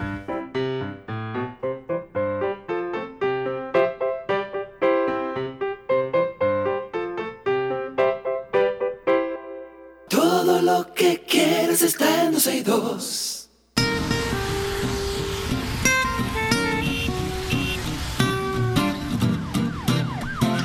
Estamos en Tránsito y Circo. Ustedes, amigos oyentes, pueden comenzar a llamar al 829-236-9856. 829-236-9856 es el teléfono aquí en 12 y 2. Cuéntenos cómo está la calle, cómo está el tránsito y el circo. Mientras tanto, actualicemos un poco el tema de Central Romana. Eh, eh, eh, en semanas anteriores estuvimos hablando sobre eso y esta empresa, Central Romana, y el Sindicato Unido de Trabajadores firmaron un nuevo convenio colectivo de condiciones de trabajo en el que se acordó un aumento salarial del 18% durante los próximos tres años, el cual va a beneficiar a más de 20 mil empleados. Y en un comunicado, Central Romana dijo que el pacto laboral, que lleva más de 60 años renovándose, prevé un primer aumento de un 7% retroactivo al primero de diciembre de este año. El acuerdo también contempla un 6% y un 5% durante la vigencia del acuerdo hasta el año 2025. Central Romana ha dicho que estos acuerdos que están plasmados en el nuevo pacto colectivo va a beneficiar de igual manera a los trabajadores del área industrial, así como los de la zona agrícola.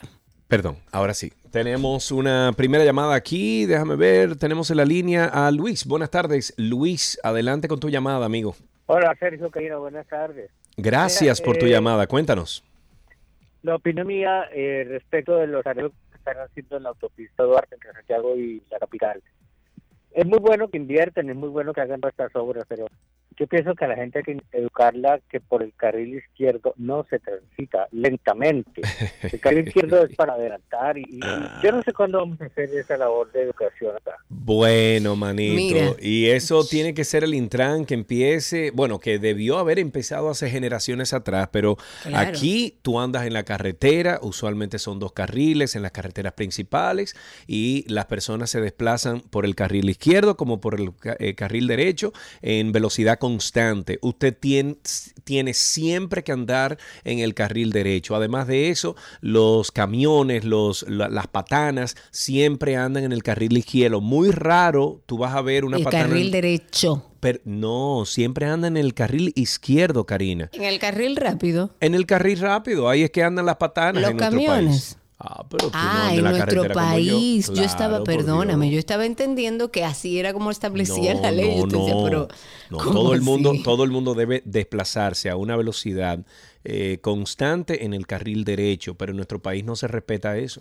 No, eh, comentaba yo la semana pasada que no estaba Sergio, eh, que aquí en Argentina, no sé si sucede en otros países, pero me fijé aquí y me parece muy interesante porque de verdad, yo creo que hay mucha gente que maneja vehículos pesados que no tiene ni idea ni por dónde tiene que ir, ni por dónde nada. No, nada. Y si queremos empezar un proceso de educación, como dije la semana pasada, de la mano con un sistema de consecuencias, aquí en Argentina ellos tienen en las autopistas, en las carreteras, que regularmente son de más de tres carriles, ellos tienen en los elevados que ponen eh, para, para, que, eh, para los peatones o los elevados que hay sobre esas carreteras, un dibujo a PDB a prueba de boludo. Un dibujo donde establece, mira, en este carril y te lo dibujan y te ponen la flecha, te dibujan el carrito. Va este carro y la velocidad es tanto. Y después te ponen al lado. En este carril del medio pueden estar tales carritos y a tanta velocidad. Y en Sí. el carril derecho tienen que ir los camiones, vehículos pesados, qué sé yo cuánto, a tanta velocidad. Yo creo que es una forma muy didáctica, por decirlo de alguna manera, para que empecemos a entender que hay un carril rápido, que por Dios no utilicen el carril izquierdo, Ajá. que es el carril rápido. Ajá. Y lamentablemente volvemos al mismo punto donde los camiones y los motores y los carros públicos parece que están exentos de la ley de tránsito. Urge prestar atención a eso. Me lo dijo Estela. Estela está en la línea. Hola Estela linda, ¿cómo estás? Hola Karina, hola Sergio. ¿Cómo está todo? Hola Estela? hermosa. Bueno, por mi lado todo bien. Eso es y bueno. también del lado tuyo tanto. Sí, sí, sí. En mejoría, no- en mejoría. en mejoría, o sea, señor. Dios tiene el control, como dice. Amén, así mismo es. Cuéntame de tu lado, ¿cómo está todo? Señora Karina, con relación a los al asunto que pasó el sábado, domingo en la madrugada, qué malo ese muchacho. Tengo una anécdota con ese asunto de los enfermos mentales. Sí. Yo tengo una parada en la 27 de febrero, Al lado del Ministerio de Defensa, donde la guagua me pasa a recoger. Sí. En junio, por ahí pasa una persona, un enajen- le dio un palo a una señora. Oh, Él Dios. se desapareció por un tiempo y lo estoy volviendo a ver de nuevo. Cada vez que yo veo a ese señor, Karina, te lo juro, y Sergio, yo me cruzo para el otro lado. Porque mira, pánico. de verdad, es un pánico. Pero Ahí tú hay sabes lo peor de eso, todo. Estela. Tú, tú sabes lo peor de todo, Estela, que tú como ciudadana responsable, ciudadana que respeta el espacio de los demás, etcétera, tienes que darle a espacio al que está violando y violentando las normas. Eso es lo penoso de todo esto. Que eso es justamente lo que está pasando. Y también lo comentaba en la semana pasada, que yo decía, ¿qué brega nos da a la gente que tratamos de cumplir con las leyes de tránsito y con las leyes en general? Porque, por ejemplo, a mí me han chocado, yo tengo un vehículo nuevo, Sergio, y me han Sí, chocado ya sé. dos veces. Dos veces. Ah, no, Dos pero eso eres tú, motores. Karina. Eso eres Sergio tú, Carlos, Karina. parada, parada. Ah, pero Karina, entonces, rotonda, ¿qué color es tu carro? Tiene que ser rotonda. rojo. No es gris. Ah, No, ningún No es color rojo. llamativo. Yo no- yo no vi rojo No, el otro- rojo, es gris. No, eso, eso fue uno que yo probé, pero nunca compré. Ah. Entonces, óigame bien, no puede ser que la gente seria, y yo me voy a poner en ese grupo porque yo trato de cumplir con todas las leyes, No, el que Anda trata no lo carro. logra. Tú o la cumples o no la cumples. trato de cumplirla. Porque como ser humano puedo cometer errores. Ahora, la mayor parte del tiempo voy alineada a lo que establece la ley. Ok. Yo en la rotonda, oye esto, en la rotonda del supermercado nacional, parada en el tapón, parada, frenada completamente, vino un delivery. en ese caso era de Pizza Hut, si mal no recuerdo, vino un delivery y me, y me chocó adelante y se fue. ¿Para dónde voy? O sea, lo primero es que no me podía mover. Y lo segundo es que ir a poner una denuncia porque un, choco- un motorista me chocó es perder mi tiempo. Entonces, es triste ver que esa gente que anda como desaprensivos, antisociales, Sí, que sí, no cumplen sí. con la ley, Sí. eh, viven tranquilos. Tranquilo, Tranquilo, en su y hacen lo que le da la gana en el país. pero muy y el bien. Intran y el DGCET, ¿qué dicen sobre eso? Pero llama a tu amigo Hugo ahí al Intran. Pero es Hugo, y es históricamente, y es todo el mundo. Y, se- y el, y Bueno, la pero semana que pasada Hugo, le decía pero a que Hugo, Hugo, Hugo, pero por que, Dios. oye, pero que Hugo empiece a hacer algo en eh, a favor de eso que estamos hablando. Por Dios, hay que ponerle regla a los carros públicos, a los vehículos pesados y sobre todo a los motores en nuestro país. Tenemos otra llamadita ahí, tenemos en la línea a nuestro amigo Dando Caco, muchacho, ¿cuánto tiempo que de ti? ¿Qué lo que hay? La gente del doble en la calle. Ey, ¿qué es lo que dice? Mira que lo que Karina dice, de que ella trata de cumplir la regla, está correcto, porque mira, eh, lo amé, se inventaron que la T que está en el malecón con el Banco Agrícola, la que viene de la base, eso no es una T, porque hay un parquerito. Entonces ahora ellos tienen una regla nueva, y como si fuera una cruz a una T. Una- ¿De una cruz a una qué? a una T. O sea, Oh. está poniendo una multa como si fuera una cruz cuando es una T, pero él dice que no es una T porque habilitó un parquecito ahí en el malecón. Oye eso, oye eso, Dando Caco, muchísimas gracias por tu llamada, 829-236-9856, una llamadita más, eh, Chiqui, antes de pasar entonces a, a unos comerciales. Tenemos a Luis en la línea, buenas tardes, Luis, adelante. Adelante, estimados. ¿Cómo están? Adelante Luis, cuéntenos. No, eh, primero que todo, Sergio, desearte muchas bendiciones y que todo siga en Amén, amén, amén para todos. Muchísimas Para gracias bien. por el apoyo y, el, y, y las buenas vibras, amigo. eh, que pase por eso. Amén. Mira una cosa, que le estaba comentando a una persona, una sugerencia sobre relación a todas estas incidentes que están sucediendo con los puentes peatonales. Sí. Eh, el por qué no hacen, como hacen en otros países, que elevan con mallas ciclónicas o mallas más fuertes para evitar de que arrojen objetos hacia, hacia abajo o que una persona quiera lanzar o lo que sea. Entonces, inclusivemente también en los puentes, eh, le lo llama. Fuera de aquí, en otros países, puentes tienen una malla de creo que de dos metros de altura, para que ninguna persona... Claro, para Sí. que, óyeme, ni ninguna persona, ni algo que se te pueda caer por accidente, agreda al que está abajo o le ocasione Claro, un problema al de claro, abajo. exacto. Sí, es los válido, es válido. Muchísimas gracias. Una malla, Sí.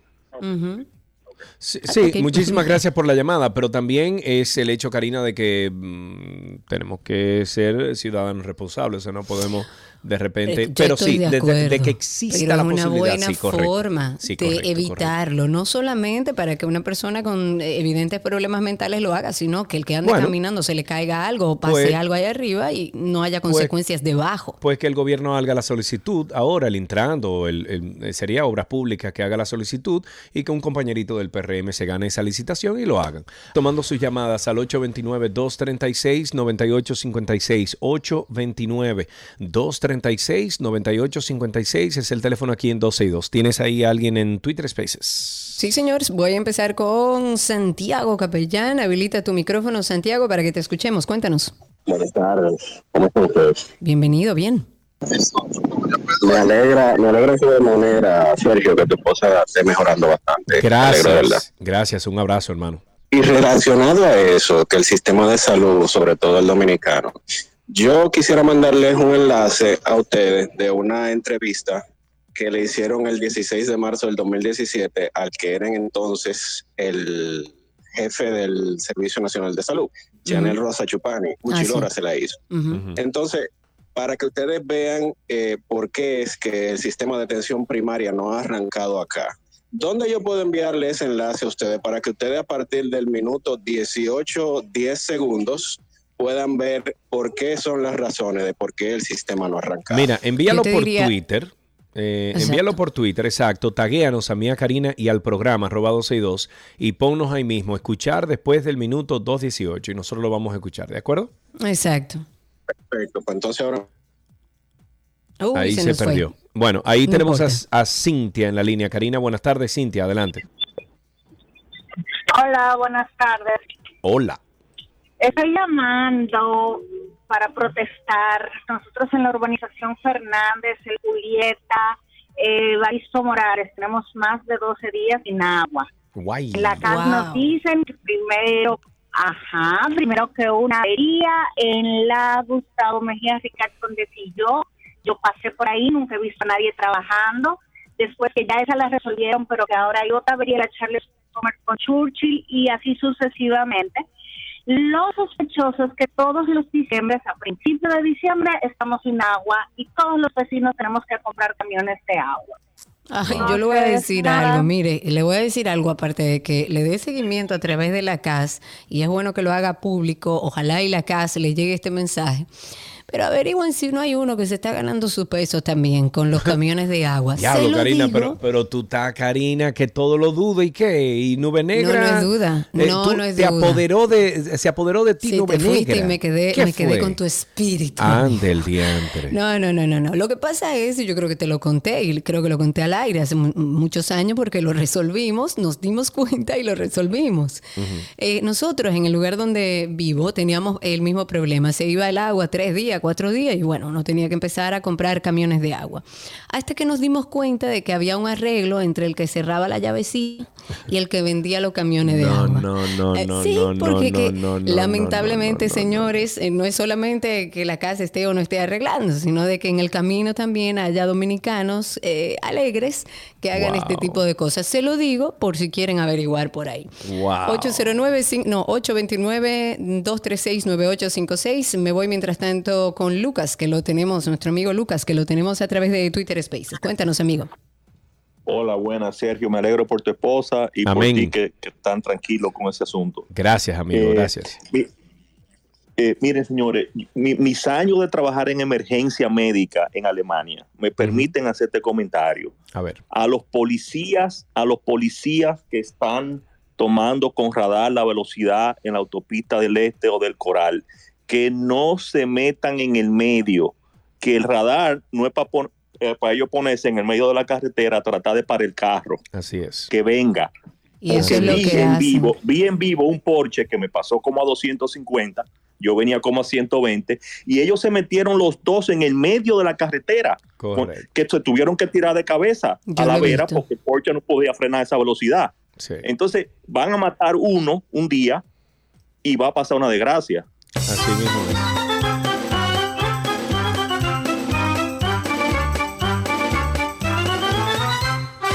Ahí tenemos a Antonio en la línea. Buenas tardes, Antonio. Buenas tardes, hermano. ¿Cómo estás? Todo muy bien, gracias a Dios. Cuéntame de ti. Qué bueno, qué bueno. Eh, mucho gusto saber que ya tu esposa es Amén. Chacho, un susto grandísimo que nos dio esa mujer. Bueno, a nosotros también y de verdad que un gusto de verdad saber que ya la cosa va caminando por buen camino. Amén, Ya papá amén, Dios Te la hermano. va a llevar, te la va a entregar de nuevo, nuevecita. Bueno, ella dice, nueva. ella dice que viene una versión nueva de ella. Yo estoy hasta, asa- hasta asustado. Así es, así es, así es. Tranquilo, hermano, que Dios eh, tiene Amén. eso en su mano. Amén. Eh, Cuéntanos. Sobre la señora de Fernández, Barrio Morales, del agua.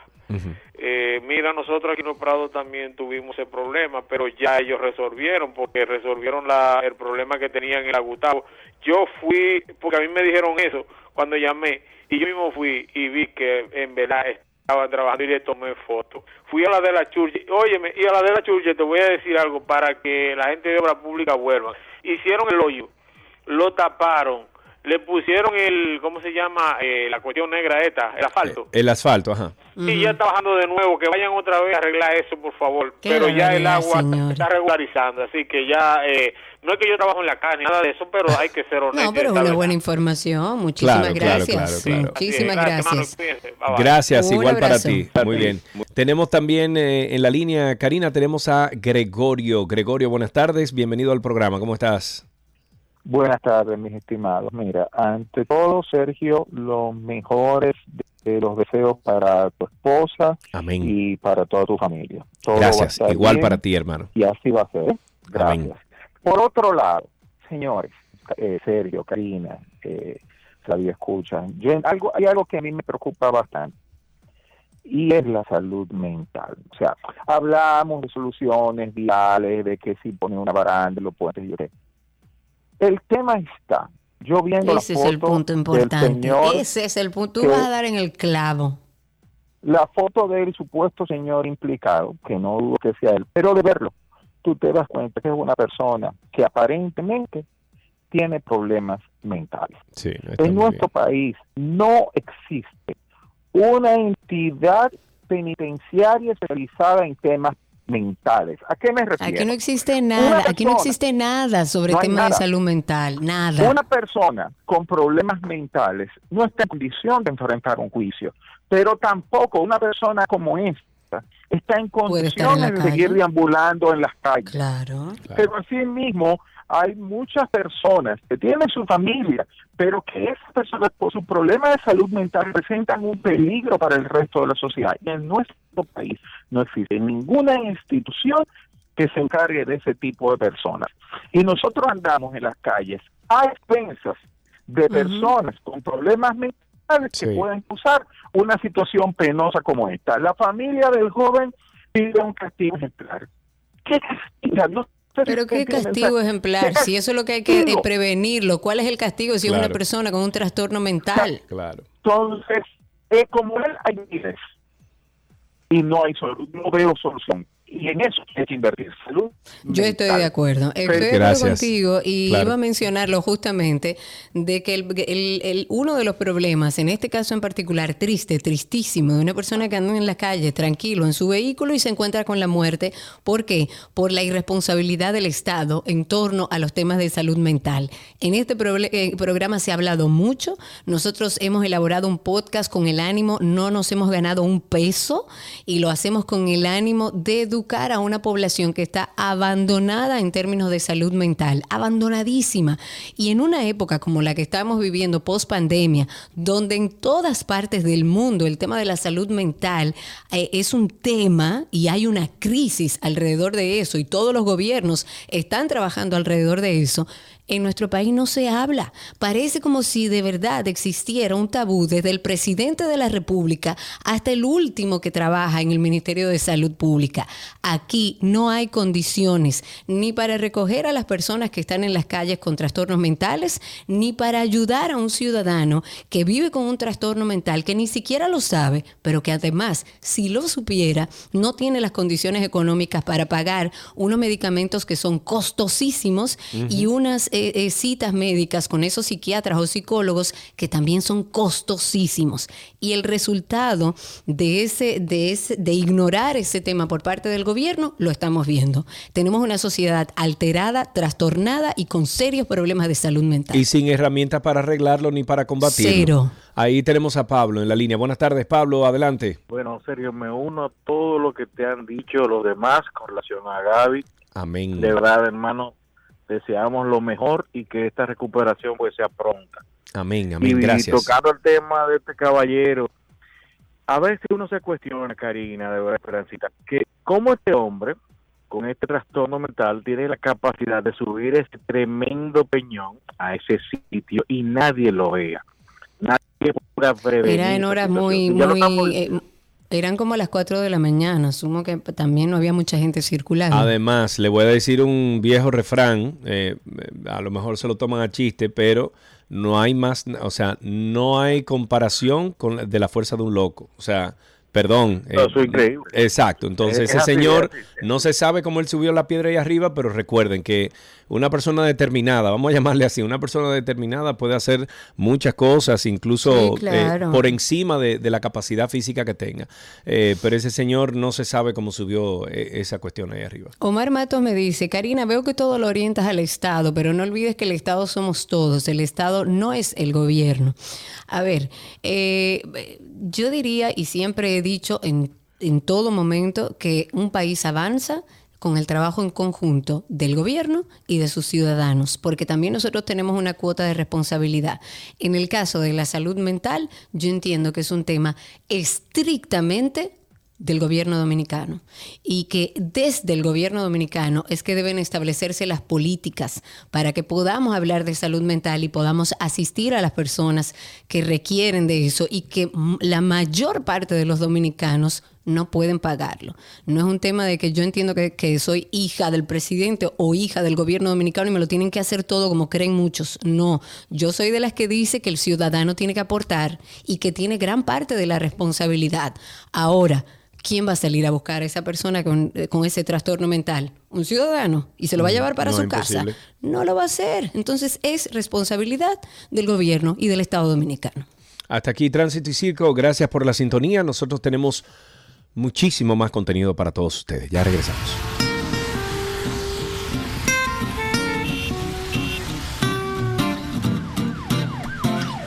Todo lo que quieres está en 12 y 2.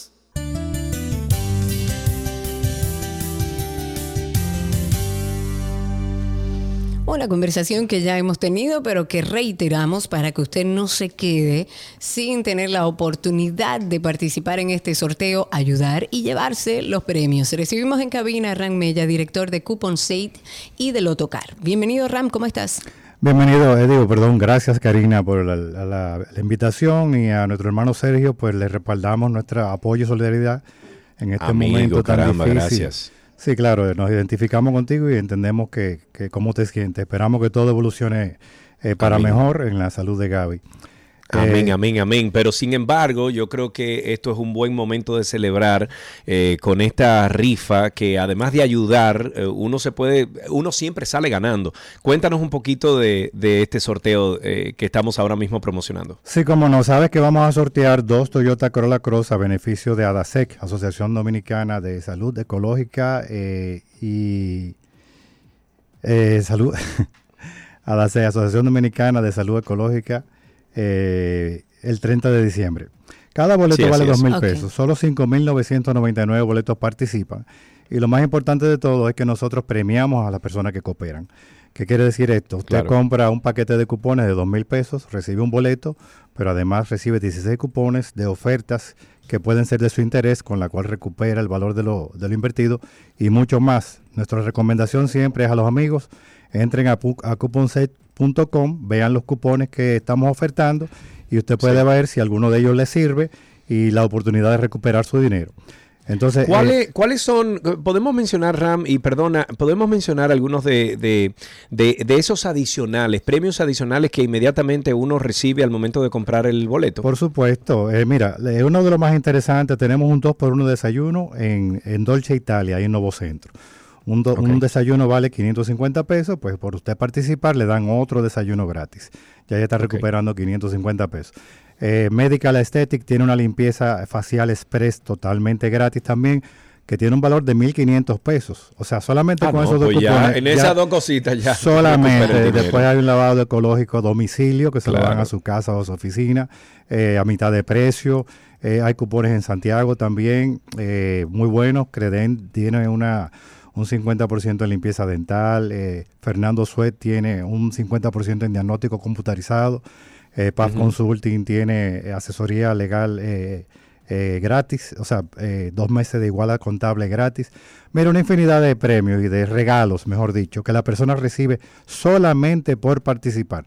Somos las únicas marcas que premiamos a los que participan. Participar sale gratis.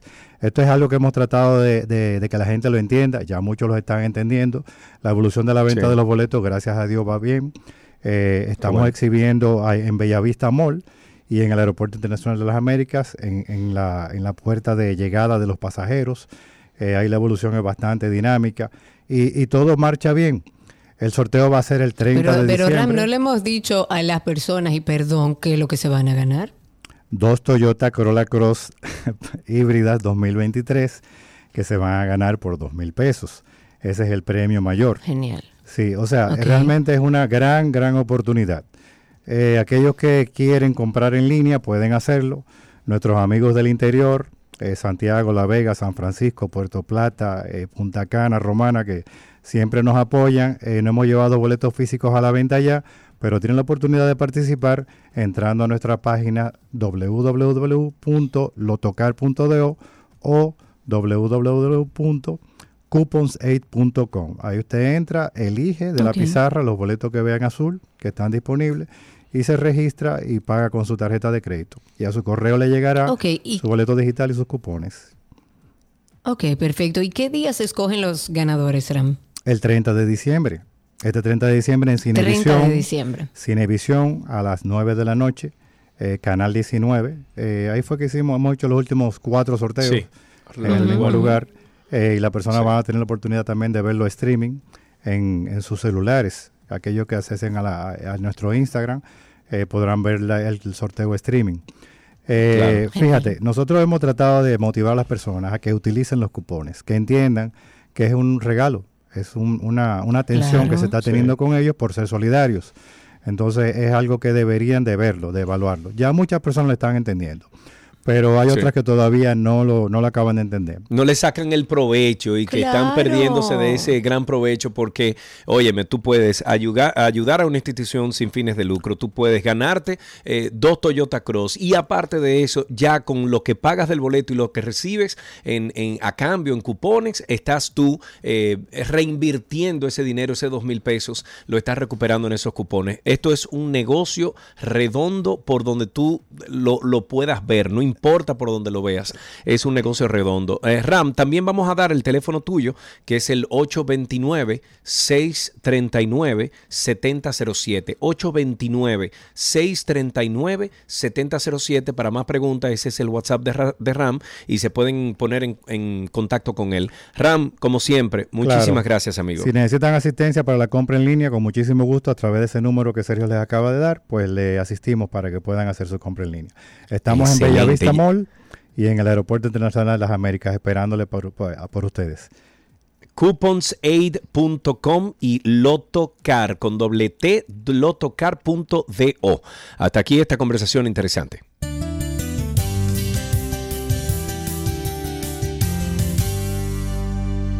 Todo lo que quieres está en 262.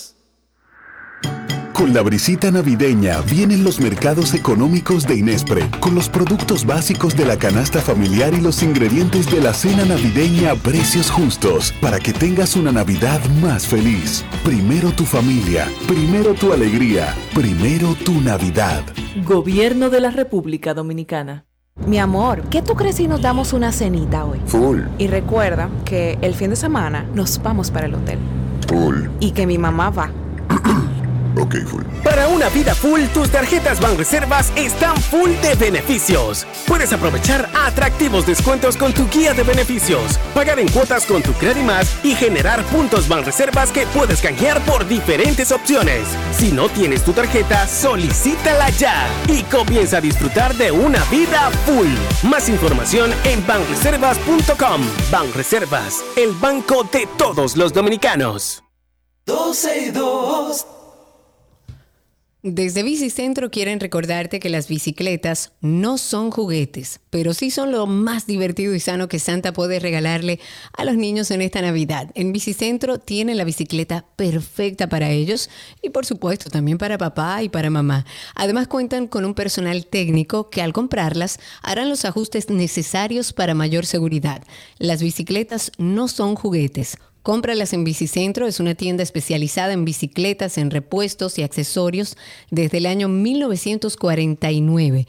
Puedes comprar fácil en bicicentro.com.do y en sus cinco sucursales están en Villa Olga en Santiago, en Bella Vista en Santo Domingo, en Los Próceres en Santo Domingo, en Duarte en La Vega, en la Federico Basilis en Jarabacoa y si quieres más información puedes entrar en sus redes sociales como arroba bicicentro en línea.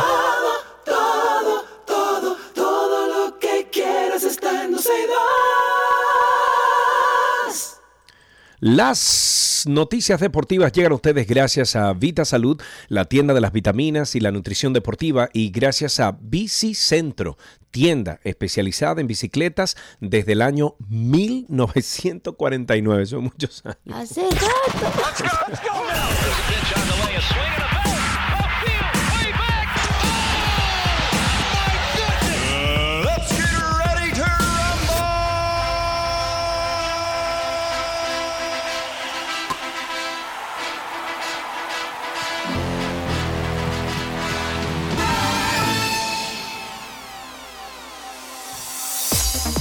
Ya estamos en Noticias Deportivas aquí en 12 y 2 y le estaba recordando a Karina, o estaba haciendo un ejercicio de memoria con Karina. Había una tienda en Santiago de bicicletas que yo creo que también era bicicentro, eh, pero yo iba muchísimo. Porque Tiene yo, que ser ahí en Villa Olga. yo dañaba mi bicicleta cada rato. Yo tenía una Challenger que pesaba, señores. Bueno, que yo creo que por eso que tengo pierna Como hoy en día. 300 kilos. No, no, no, no, no, no, no, no. Oye, me le pasaba caro por arriba. Yo recuerdo que una vez la Jeepete Papi le, le pasó por arriba, no se rompió, se rompieron los aros nada más y después nada más. Una locura, se llamaba. Era una BMX Challenger que yo tenía y eso era de Y ahora la bicicleta con un dedo así tú la levantas. Oye, de Ajá. acero macizo era eso. Pero bueno, vámonos con algunas informaciones. Béisbol, en la pelota invernal, los Leones del Escogido vencieron a los Tigres del Licey. Em, las Águilas Ibaeñas ganan ante los Gigantes, mientras que los Toros derrotan. Hay cosas que no cambian. Los Leones derrotan a las Estrellas Orientales. Esto deja la tabla de posiciones con Licey y Águilas. Tradicionales esto. Sí. Eh, batallando por el primer lugar, mientras que los gigantes y las estrellas se pisan los talones y los toros y escogido se adueñan del soccer. Allá abajo. En fútbol, Cristiano Ronaldo hizo sus primeras declaraciones a través de redes sociales después de la eliminación de Portugal a manos de Marruecos 1-0. Esto fue el pasado sábado en los cuartos de final de Qatar 2022, asegurando él que a pesar de lo mucho que se ha dicho, su dedicación a Portugal no cambió en ningún momento, ya que siempre luchó por el sueño más grande y ambicioso de su carrera, que era ganar un mundial con su país al que nunca le daría la espalda. Otra noticia de fútbol, la FIFA realizó el día de ayer el segundo recorte de árbitros en el Mundial y uno de los desafectados fue el español eh, Mateu Laos, quien dirigió... Qué el- bueno. Sí, ok. Sí, sí. Wow, siento odio en tu, en tus Es que él estuvo en el juego de, de Argentina, en el último juego de Argentina, y la verdad es que, mira, que para que Messi hable de ese árbitro que no habla de nada, Ujú. y lo dijo públicamente porque era grave. Ok. En su última participación, el juez que arbitró dos encuentros en Rusia, bueno, lo que acabas de mencionar, Cari, Rusia 2018 y tres en Qatar 2022, mostró 18 tarjetas amarillas y una roja cuando ya había finalizado la tanda de penales con los que Argentina clasificó para la semifinal a disputarse contra Croacia. Al final del partido, jugadores de los equipos seleccionados criticaron la labor de la OS. Eh, Lionel Messi expresó que tenía mucha bronca y que la FIFA no puede poner a un árbitro que no esté a la altura de la, instancia, de la instancia que se juega. Y también el arquero Emiliano Martínez, el Dibu, lo definió como el peor árbit- árbitro de la Copa lejos. Ok, Cari, ok. Cari, ya. Pásate, pasa la hoja, Cari, ya. Respiro, pero gracias. ganamos. En básquetbol, después de tres derrotas consecutivas, Los Ángeles Lakers se reencontraron con la victoria al vencer en el día de ayer 117-124 a unos Detroit que tienen el peor registro de toda la NBA. LeBron James y Anthony Davis brillaron en unos Lakers que, bueno, no pudieron respirar tranquilos hasta que Austin Reeves firmó un triple providencial a falta de solo 12.8 segundos en, Detroit, colista del este, y que acumula tres derrotas seguidas. El más destacado fue Bojan Bogdanovic, que tuvo 38 puntos, 4 rebotes y 2 asistencias. Y con esto finalizamos estas noticias del mundo deportivo en 12 y 2.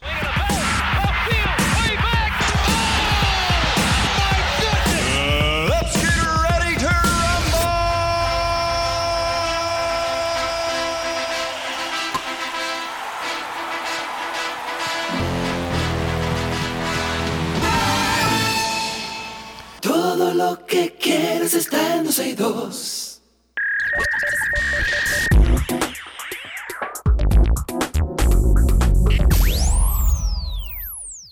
Estamos en lo mejor de la web. Vamos a hablar de Meta, que ahora habilita temas personalizados del Mundial de Qatar 2022. Esto debido a que aficionados de todo el mundo apoyan a las selecciones de sus continentes, evidentemente, o con la que se sientan eh, con más afinidad. Facebook Messenger y también Instagram van a lanzar una nueva función para que los usuarios puedan mantener conversaciones con sus amigos sobre los equipos a los que alientan. Esta es una nueva característica que básicamente consiste en cambiar la paleta de colores de una conversación usando los que corresponden a las banderas de tu selección. Ya está incluida incluso dentro de la función de temas del chat en ambas aplicaciones que ha desarrollado Meta, para que los usuarios puedan configurar esta nueva apariencia, es como una chulería en sus conversaciones con amigos en ambas redes sociales y deben seguir estos pasos. Es simple, los usuarios deben ingresar a cualquier conversación a la que quieran cambiarle la, la apariencia y una vez dentro van a tener que pulsar el nombre del contacto dentro de la conversación y si se trata de un grupo, en el, eh, si se trata de un grupo, en el nombre de este grupo para ingresar a la conversación del chat. Cuando se haya ingresado a la configuración, lo que se debe hacer es pulsar la opción de tema que se encuentra en la parte superior de la lista. Las primeras opciones que van a aparecer en el menú eh, que es desplegable son las correspondientes a los equipos que, bueno, llegaron al menos a la etapa de cuartos de final del Mundial, que sería Portugal, Países Bajos, Marruecos, Francia, Inglaterra, Brasil, Croacia y Argentina. Y como dato adicional, se estableció que debajo de cada país aparezca el estado de su selección, que me encanta, por lo que en el caso de los últimos dos países aparece la etiqueta de World Cup semifinales.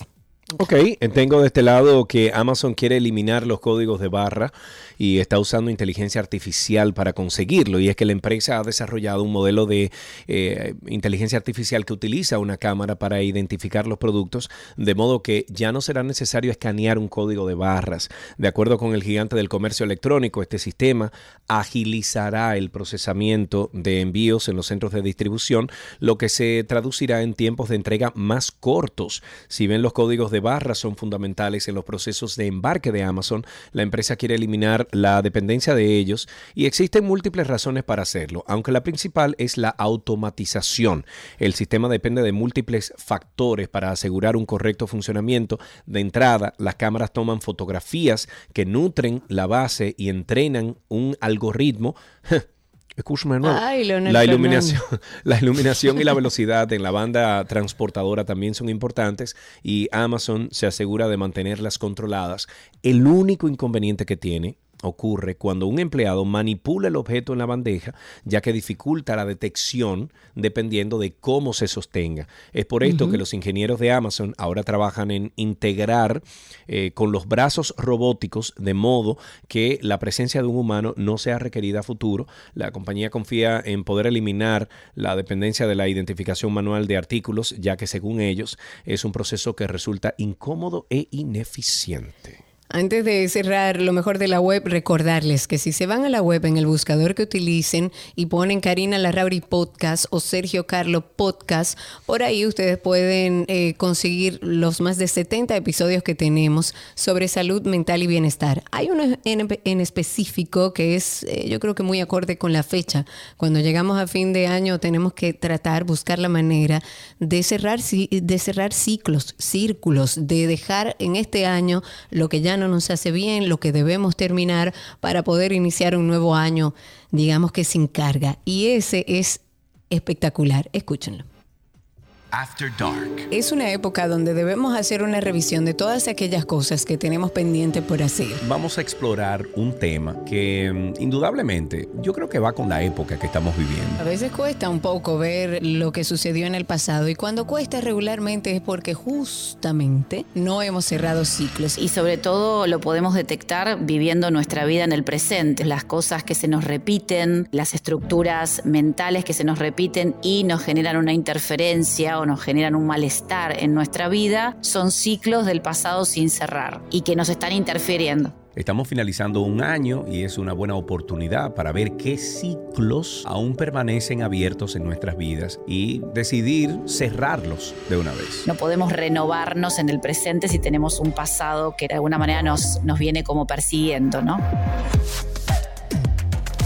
Karina y Sergio, After Dark.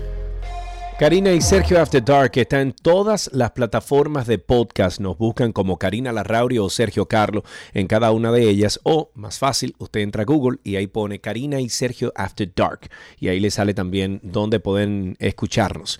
Hasta aquí, lo mejor de la web en 12 y 2.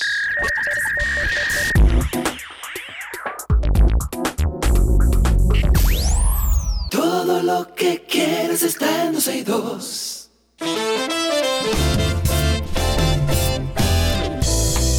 Mesamí, pórtense bien, eh, vayan por la sombrita, nos escuchamos mañana a las 12 del mediodía en esta mm, emisora 91.3, 91.1 FM. Si está en la costa pacífica de los Estados Unidos, a las 8 de la mañana.